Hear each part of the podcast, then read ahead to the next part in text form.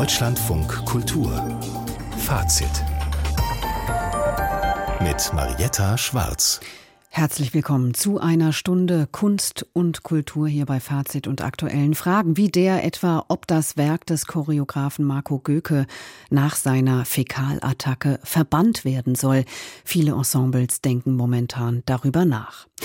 Langeweile, sagt der Künstler Peter Piller, hat auch ihr Gutes. Man sieht dann Dinge, die einem vorher gar nicht aufgefallen sind. Ein Interview zu seinem Sehen anlässlich einer Ausstellung in Düsseldorf auch in dieser Fazitsendung. Und wir erinnern an Joachim Kersten, Herausgeber, Anwalt und Nachlassverwalter und großer Literaturfreund, der im Alter von 76 Jahren gestorben ist. Marco Göke hat es auch bei Menschen, die sich nicht für modernes Ballett interessieren, mit seinem Hundekot-Angriff zu ja, trauriger Berühmtheit gebracht. Seit der Choreograf eine Kritikerin damit öffentlich beschmierte, ist sein Ruf dahin. Es wurden Anzeigen erstattet, es laufen Ermittlungen gegen ihn und er verlor seinen Job als Ballettdirektor in Hannover. Der Vorgang hat aber auch Diskussionen ausgelöst, die den Betrieb vielleicht auch irgendwie voranbringen können. Zum Beispiel denken Ensembles nach, ob man mit so einem noch zusammenarbeiten kann bzw. sein Werk noch aufführt. Das Berliner Staatsballett kam in der zurückliegenden Woche zum Ergebnis ja. Elisabeth Nehring, eine Inszenierung von Goethe soll dort im Programm bleiben. Was weiß man über die Begründung? Tatsächlich ist es so, wie Sie sagten, in Berlin hat man sich am Staatsballett ein bisschen Zeit gelassen mit dieser Entscheidung, eine Weile mit sich gerungen. Und dann hörte man jetzt das Statement, der Übergriff auf die Tanzkritikerin Wiebke Hüster sei in seiner Gänze vollkommen inakzeptabel und nicht zu tolerieren. Das versteht sich natürlich äh, grundsätzlich von selber. Und gleichzeitig, so geht's dann weiter, schätzt das Staatsballett das künstlerische Werk dieses Ausnahmekünstlers und blickt auf eine fruchtbare und respektvolle Zusammenarbeit in der Vergangenheit zurück. Und deswegen, so geht's dann weiter, soll eben die 2016 entstandene Produktion Petruschka von Goeke wie geplant im Juni 23 auch am Staatsballett zur Premiere kommen. Goeke selber wird sie nicht einstudieren, sondern eine Ballettmeisterin, was allerdings, das muss man dazu sagen, sowieso üblich ist bei so mhm. viel beschäftigten Künstlern. Und außerdem hat Christiane Theobald vom Staatsballett angekündigt, dass äh, wie sie sagt, komplexe Verhältnis von Kunst und Kritik in der hauseigenen Diskussionsreihe zum Thema zu machen, dankenswerterweise. Man hört aber auch, dass es innerhalb des Ensembles, ähm, das mit der Leitung gesprochen hat, also auch heftige und auch kontroverse Diskussionen zu dem Thema gegeben hat. Mhm. Ja, es gibt ja auch Ballettensembles, die zu einem anderen Ergebnis kamen. Heißt, bei manchen wird Goeke jetzt also vollständig vom Spielplan gestrichen? Ja, vorerst zumindest. Das Ballett Dortmund hat eine Premiere mit der Beteiligung Gökes abgesagt, mit dem Zusatz, man schließe eine Zusammenarbeit in Zukunft nicht aus. Und auch am Nationaltheater Mannheim wurde eine Goethe-Premiere für Juni abgesagt. Da hat Stefan Tost, der Intendant für Tanz, gesagt, zum jetzigen Zeitpunkt müssen wir auf sein Stück verzichten und wieder zur Ruhe finden, um unsere eigentliche Arbeit zu schützen und leisten zu können. Da hört man ja schon durch, das muss unter Umständen auf ewig so bleiben.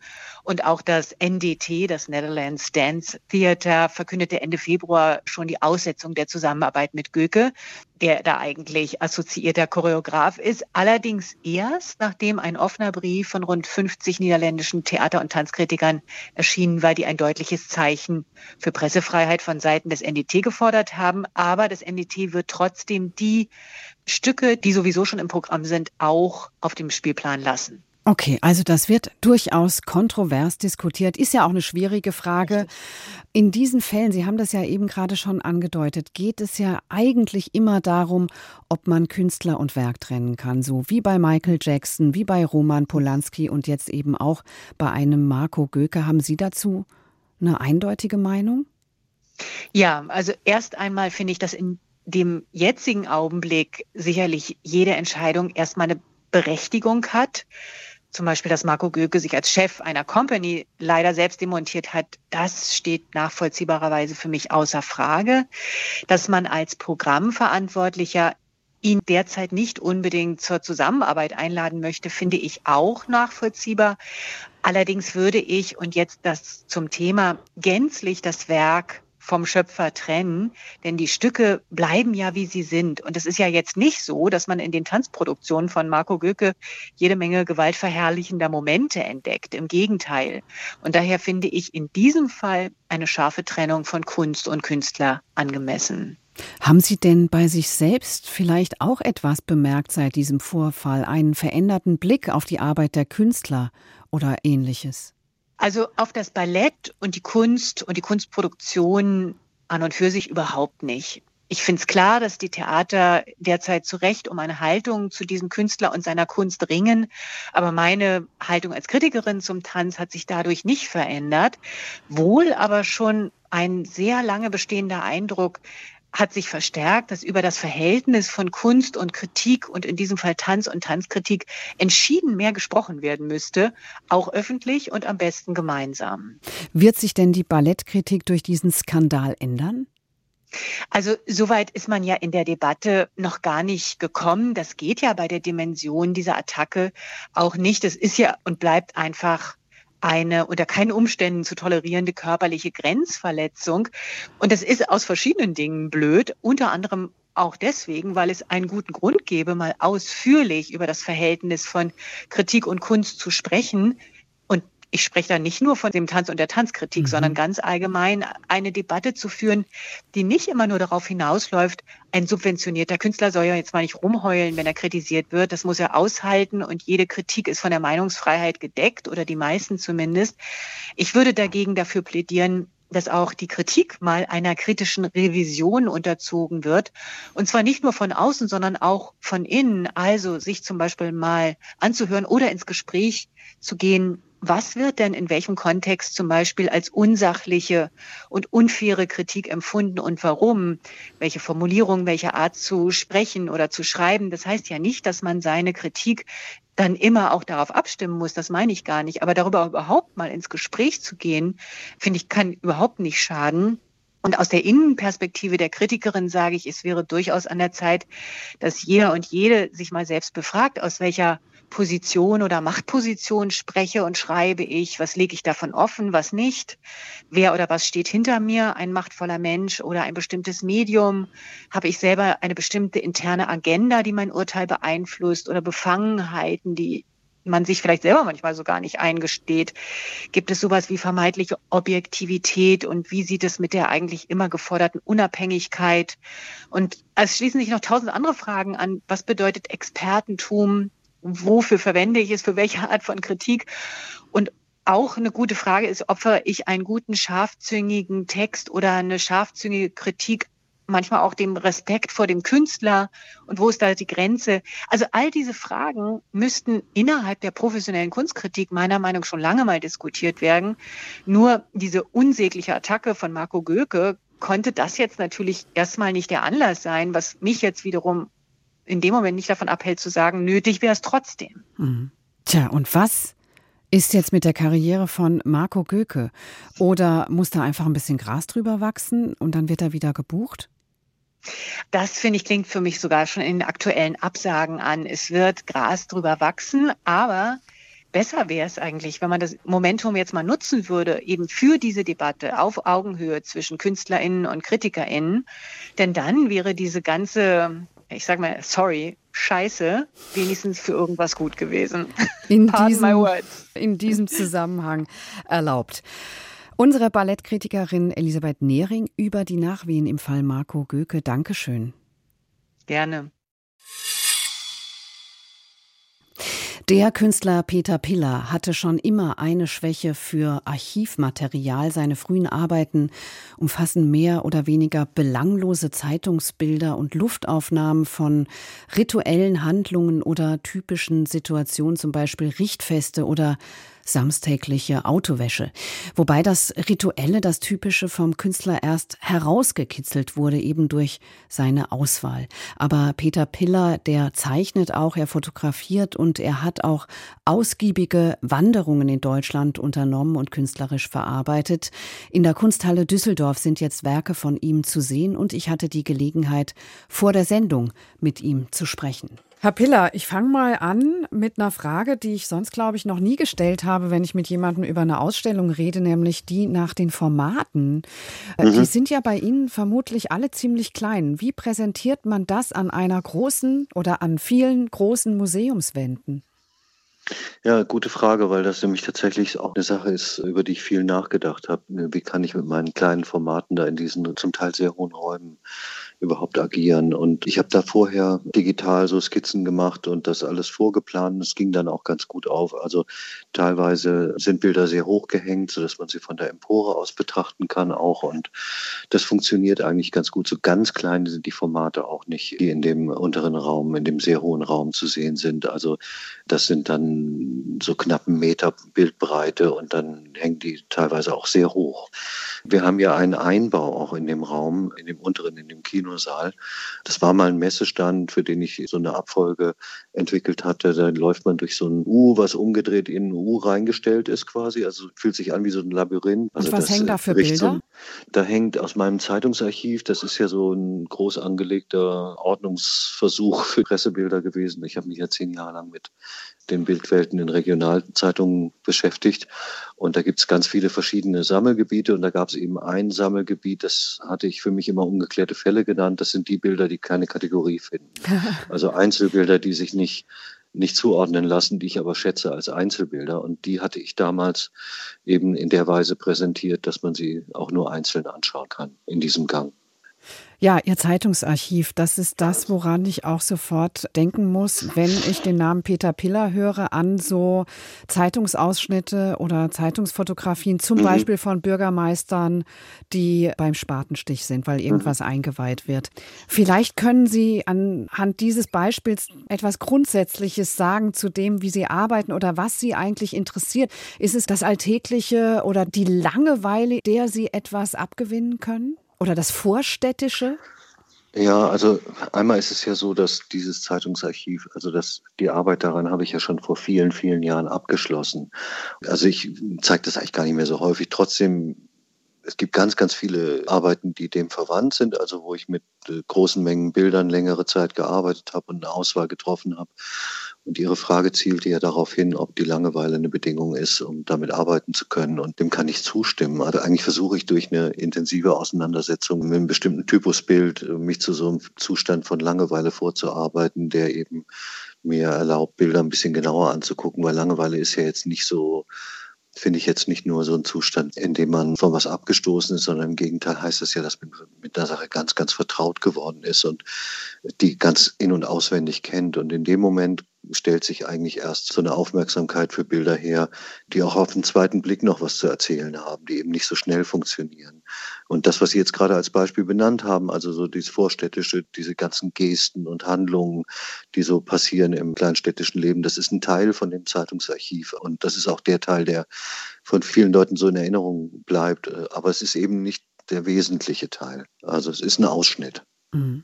There are a couple of things that bother me. Heißt diese Ausstellung, jetzt wissen wir alle, manchmal muss man halt noch einen Titel finden für eine Ausstellung, aber manchmal ist mhm. ein Titel für eine Ausstellung auch sehr, sehr, sehr gewissenhaft gewählt. Jetzt haben Sie gerade von diesen Bildern gesprochen, die sich nicht so richtig einordnen lassen. Ist dieses Bother me zu mhm. übersetzen mit Irritation oder ist es eine Gefühlslage, die irgendwo höher angelegt ist? Ja, es ist interessant. Ich habe jetzt wirklich schon eine Menge Gespräche über die Ausstellung geführt. Sie sind die Erste, die tatsächlich auch mal nach dem Titel fragt. Die anderen haben das so klaglos hingenommen. ähm, also ich verwende viel Zeit darauf, Titel zu finden. Aber bitte haben Sie Verständnis dafür, dass ich jetzt auch nicht so ganz das auserklären möchte. Okay. Also, aber was Sie sagen in Richtung Irritation ist auf jeden Fall ein wichtiger Aspekt. Also wenn man so viele Bilder durchguckt, dann wird man irgendwann eher aufmerksam auf das, was man sich nicht erklären kann als dass man jetzt irgendwie happy darüber ist, dass man jetzt Kategorien hat oder sowas, sondern man sucht eigentlich immer nach den Stellen, wo es hakt. Und jetzt auch nach diesen hakenden Stellen zu fragen, wäre wahrscheinlich zu viel gefragt. Hm, ja, ich stelle ja auch solche Situationen her, wo man glaubt, man hat was verstanden und dann merkt man, oh, das passt aber doch nicht so mhm. ganz zusammen. Also es gibt unten so zwei Bilder aus der Serie der Anstreichungen. Da habe ich so in Romanen, die ich gelesen habe, Sätze angestrichen, einfach äh, teilweise vor vielen Jahren, habe die dann irgendwann nochmal durchgeguckt, um zu gucken, was für mich eigentlich relevant war in Auseinandersetzung mit Literatur für meine künstlerische Arbeit. Und da gibt es einen Satz von Peter Handke, der sinngemäß sagt, ich warte so lange, bis die Gedanken kommen, die ich mir nicht recht erklären kann, weil die erst zählen. Also dieses nochmal einen Schritt zurückgehen, nochmal aus einem anderen Blickwinkel gucken. Momentan beschäftigen Sie sich mit Höhlenmalerei. Da sind aber auch wieder technische oder ja, vielleicht muss man richtiger sagen, wissenschaftliche Abbildungen mit im Spiel, mit denen Sie mhm. arbeiten. Also mhm. ist es das Medium, das Sie daran fasziniert? Das hat auch bisher niemand so präzise gefragt. Ich beschäftige mich nämlich zwar mit Höhlenmalerei, aber auch sehr stark eben damit, wie das repräsentiert ist in den Publikationen. Also mit welcher Art von Bildern wird eigentlich über diese Bilder gesprochen oder über diese Kulturen, die so weit von uns entfernt sind zeitlich. Und das interessiert mich auch eben sehr daran. Also wie, wie sind die Fotos aufgenommen? Wie ist das reproduziert? Wie kann ich das so verändern, dass wir das anders wahrnehmen? Wie wird es Und, denn ähm, gezeigt oder wie wird es denn aufgenommen? Unterschiedlich. Also das gibt ja mittlerweile 100 Jahre alte Fotos in Büchern, die 100 Jahre alt sind. Zudem und es gibt ganz aktuelle Publikationen. Das ist höchst unterschiedlich. Und in der Frühzeit von Fotografie sind da teilweise auch so Fehler im Spiel, so fotografische Fehler, die so bildgebend sind. Und jetzt kommen natürlich ganz moderne Technologien hinzu die uns ermöglichen, was weiß ich, Infrarotaufnahmen zum Beispiel zu machen von Wänden und Dinge zu sehen, die fürs menschliche Auge nicht sichtbar sind. Und gleichzeitig interessiert mich natürlich, wie diese Leidenschaft oder, oder Liebe für diese Art von Kunst mein eigenes Sehen und meine eigene Alltagswahrnehmung beeinflusst. Also ich habe gemerkt, dass ich das Zeug da in den Höhlen und, und in den Publikationen so intensiv angeschaut habe, dass ich ganz anders durch meinen Alltag gehe, anders anfange zu fotografieren, weil ich diese ganzen Bilder eben auch immer im Kopf habe. Und die Verbindung zwischen dem, was ich selber produziere und dem, was ich da sehe in den Publikationen oder in den Orten, das ist das, worum es da eigentlich geht. Also um mein Verhältnis zu dieser Art Kunst. Peter Piller, vielen Dank für das Gespräch. Okay, ja, ich danke Ihnen. In der Kunsthalle Düsseldorf sind sie zu sehen, die Bilder von Peter Piller bis zum 21. Mai.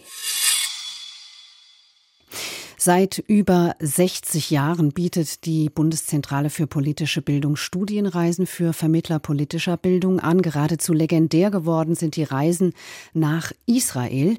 Jetzt aber hat die Bundeszentrale zum ersten Mal eine Reise in die Türkei organisiert.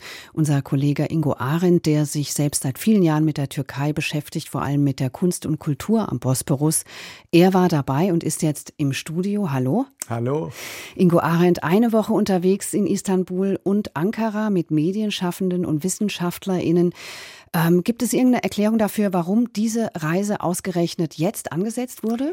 Ja, eigentlich könnte man sagen, liebe Marietta Schwarz, kommt die Reise fast 20 Jahre zu spät. Wenn man überlegt, wie eng die Verflechtungen zwischen Deutschland und der Türkei sind, dann hat das Land ja inzwischen fast eine Bedeutung angenommen, wie es für uns aus anderen Gründen Israel und Frankreich haben. Und trotzdem wird es äh, selbst bei politischen Entscheidungsträgern oder Leuten in der Bildung immer noch sehr stereotyp und mit Vorurteilen wahrgenommen. Und insofern war die Einrichtung einer solchen Reise absolut überfällig. Und es ist gut, dass die Bundeszentrale das endlich mal Angriff genommen hat.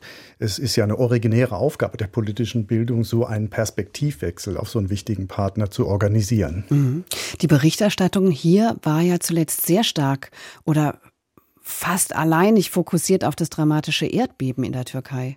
Ja, alle Leute, mit denen wir dort gesprochen haben und die wir äh, äh gesehen haben, die standen natürlich immer noch unter dem Schock dieses Ereignisses. Wir selbst sind jetzt nicht in die Erdbebengebiete gefahren.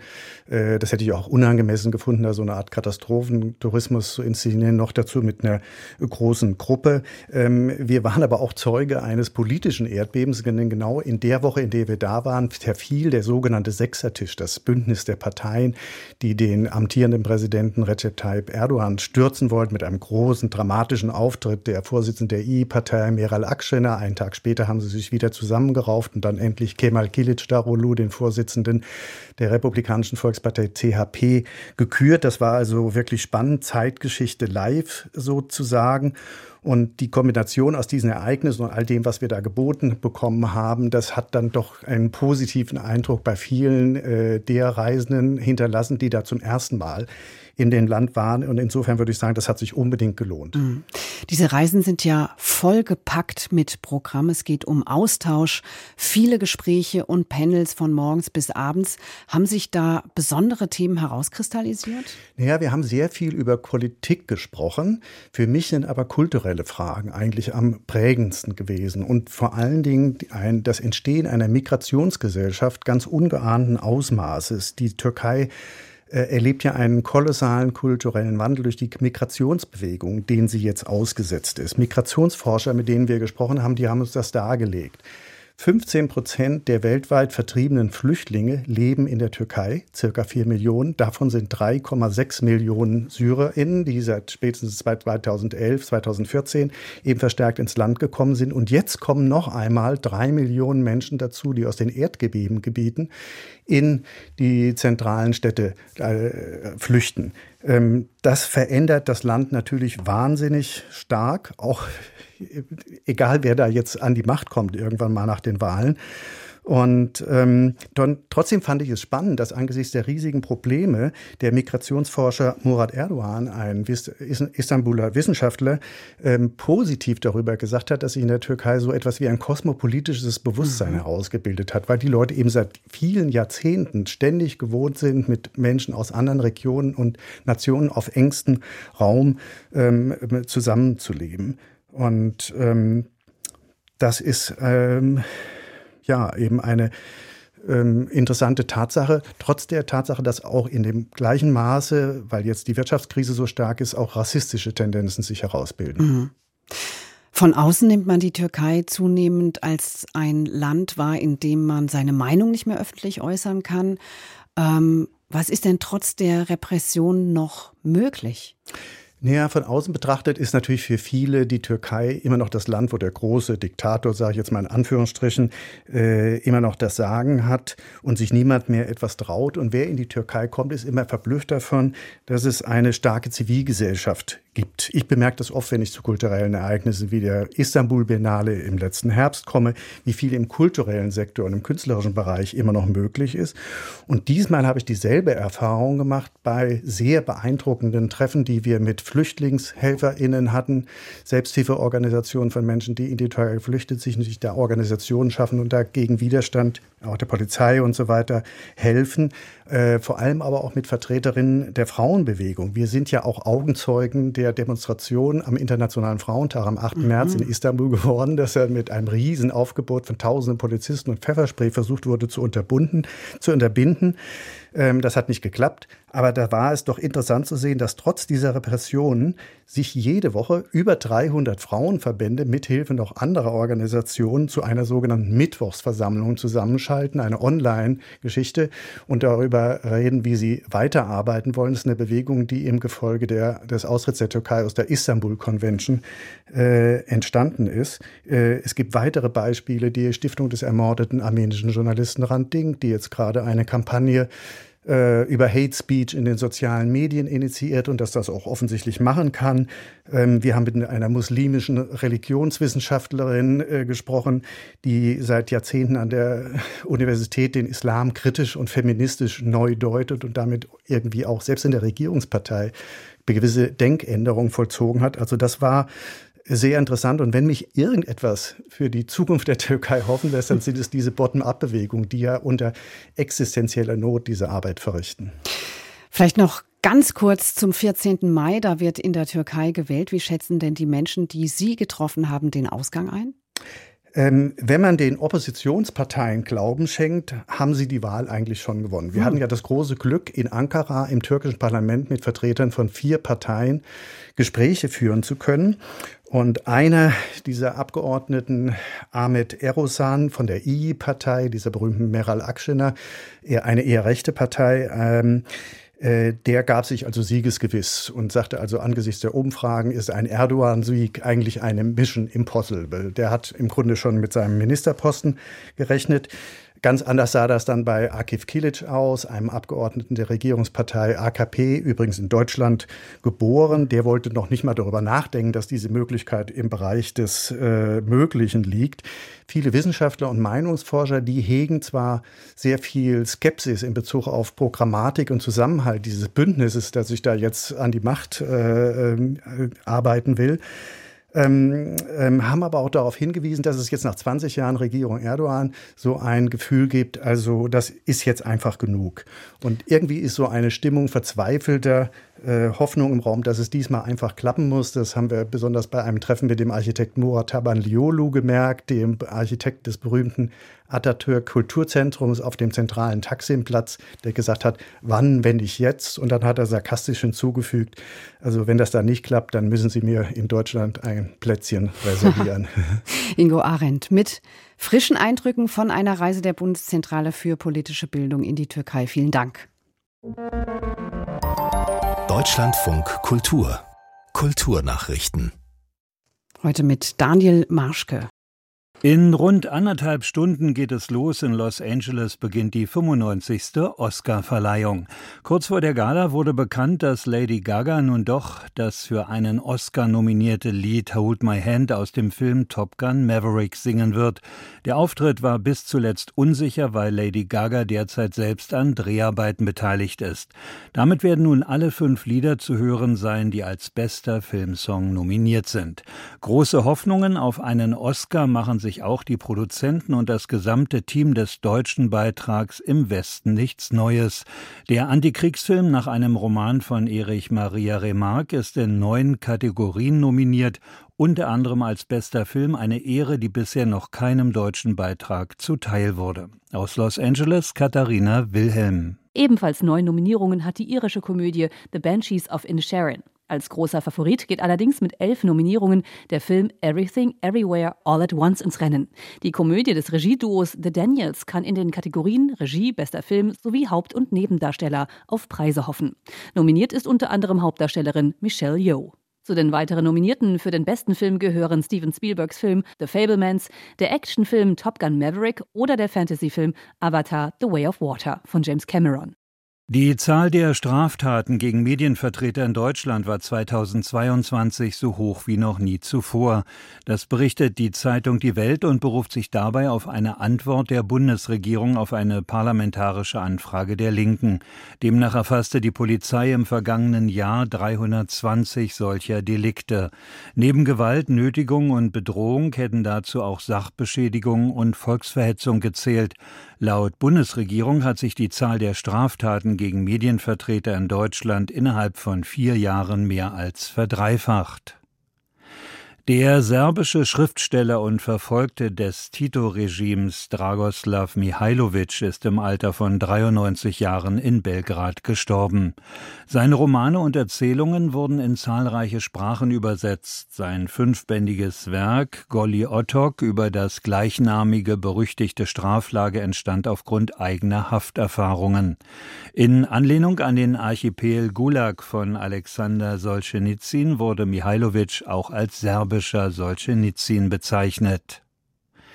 Der Organist Christian Otto wird neuer Kantor am Magdeburger Dom. Otto werde am 1. Dezember die Nachfolge von Kirchenmusikdirektor Barry Jordan antreten, teilte die evangelische Kirche in Mitteldeutschland mit. Jordan geht in den Ruhestand. Otto wirkte bisher als Chorleiter, Organist und Kammermusiker in Leipzig.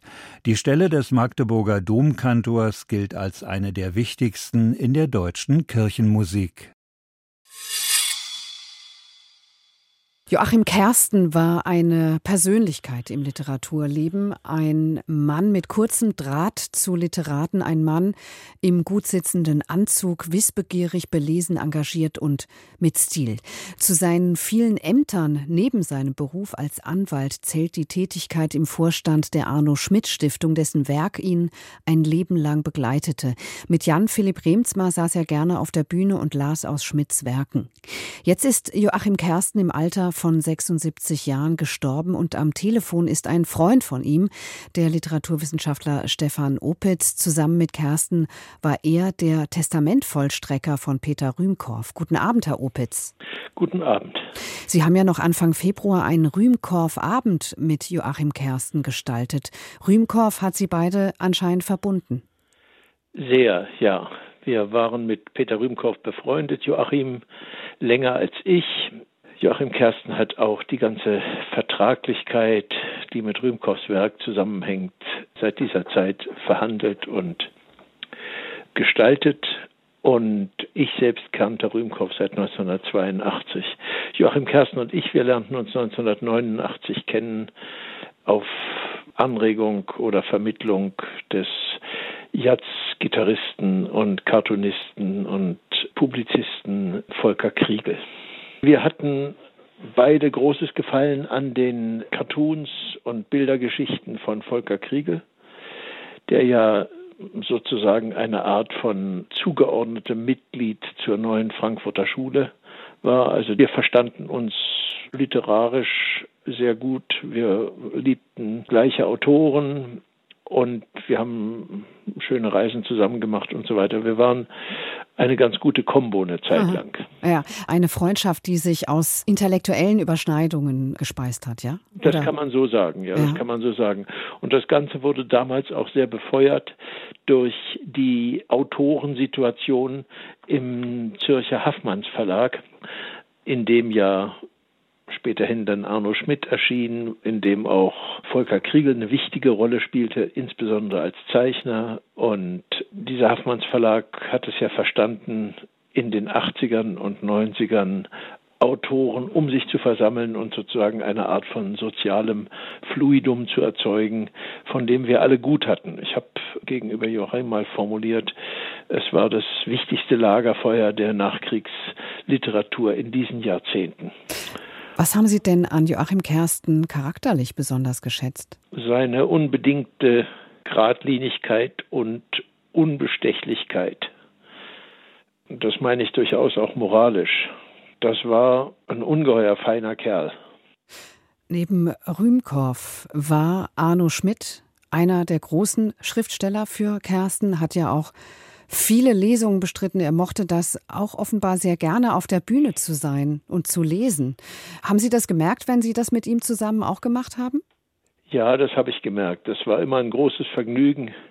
Wir haben viele Lesungen in den letzten Jahren bestritten. Während Corona war das weniger, aber es ging jetzt sozusagen wieder los und eigentlich hatte ich mich darauf gefreut, dass wir in dieser Saison noch ein paar mehr äh, Lesungen als die große Hamburger am 1. Februar, wo ich ihn auch das letzte Mal gesehen habe, bestreiten würden. Aber das machte ihm ein großes Vergnügen, wobei er jedes Mal, obwohl er ein ausgekochter Profi auch war, auf seine Art als Vorlesender, er hatte jedes Mal Lampenfieber. Aha, das ist ja, ja. Äh, fast schön zu hören. Was, ja, das wollte ich sagen, gerade sagen, was eigentlich eine beruhigende Nachricht ist. Ja. Ne?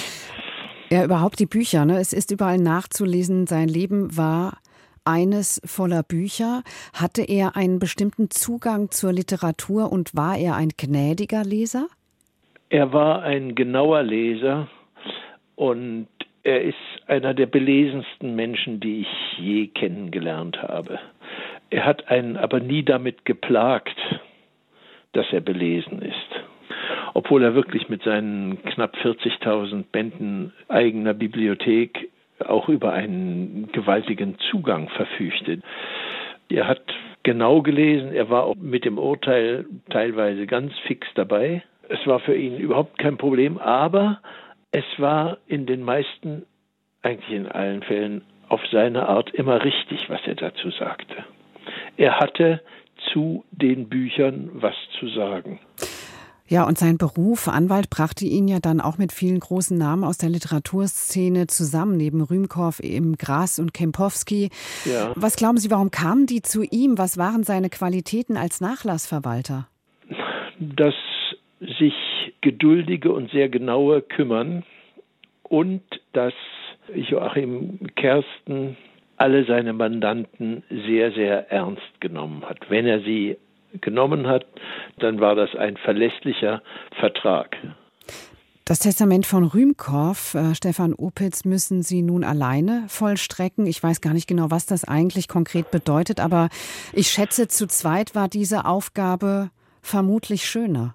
Das vermute ich auch, dass es so sein wird, dass es nicht schöner wird.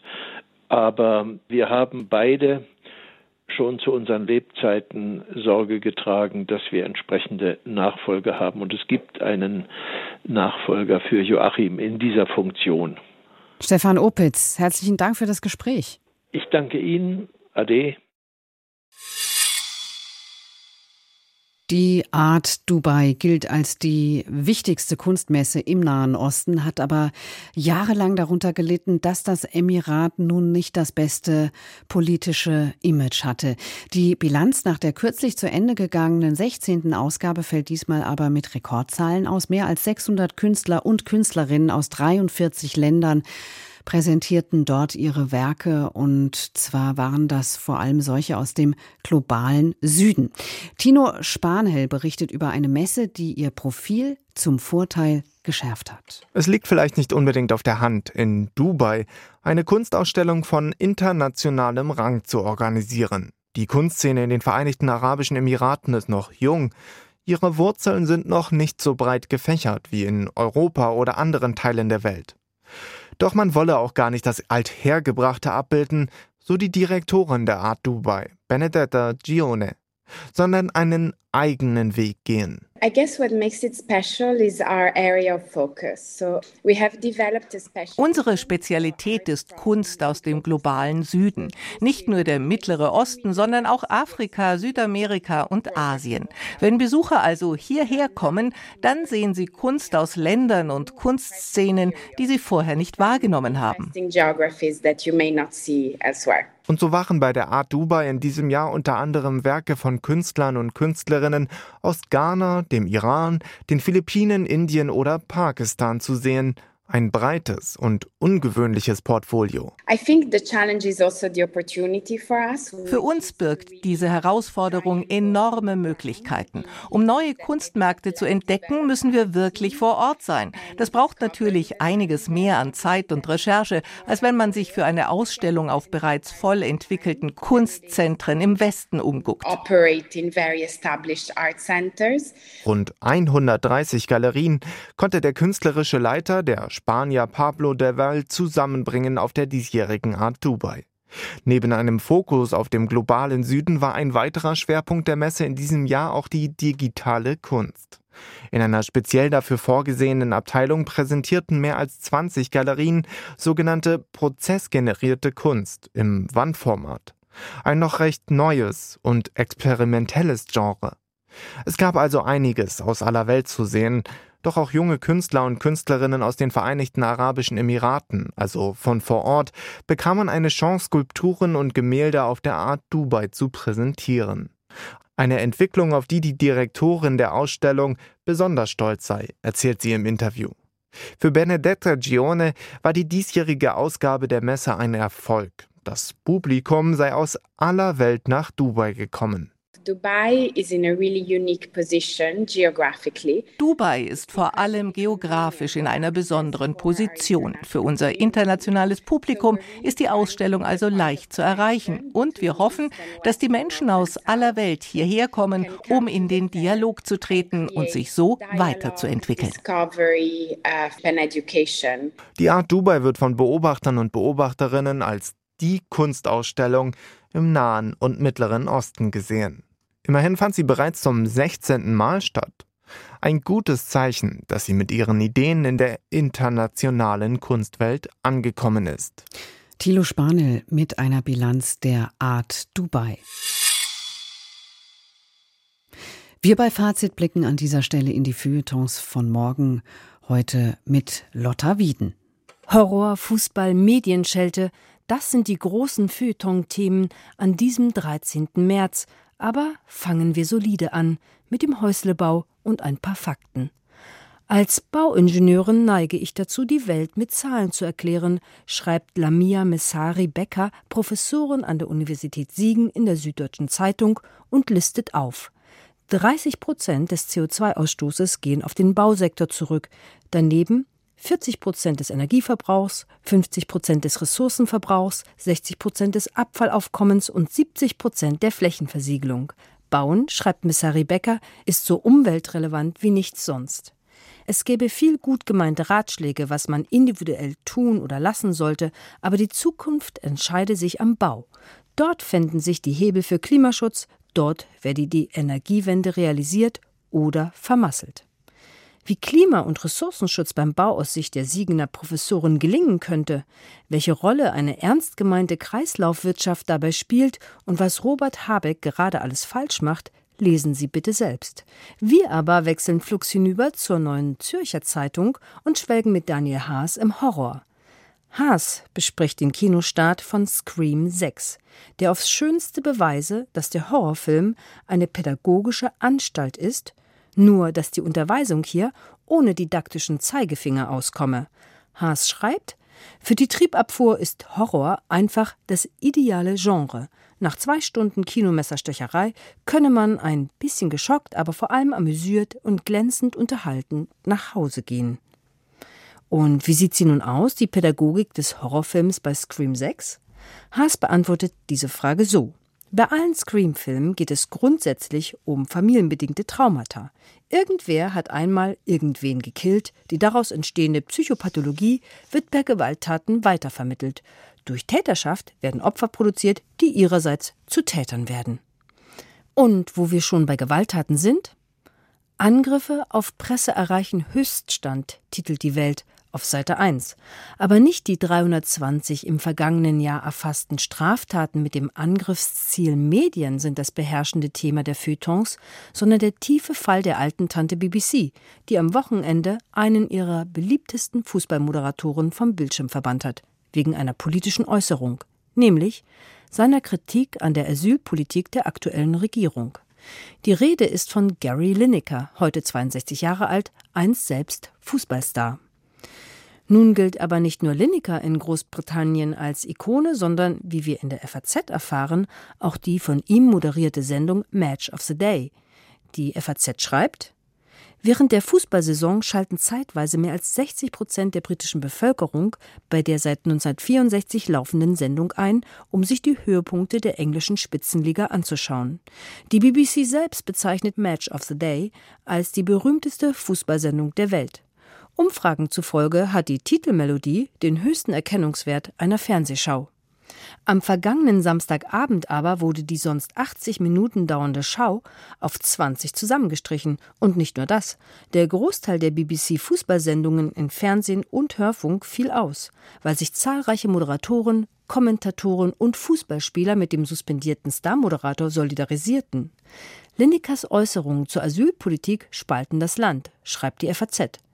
Doch ist es einfach nur peinlich, dass der öffentlich-rechtliche Sender dem Druck der Tory-Abgeordneten, die bei jeder Gelegenheit darauf hinweisen, die BBC habe sich nicht in politische Kontroversen einzumischen, nachgegeben hat, wie die Süddeutsche Zeitung resoniert?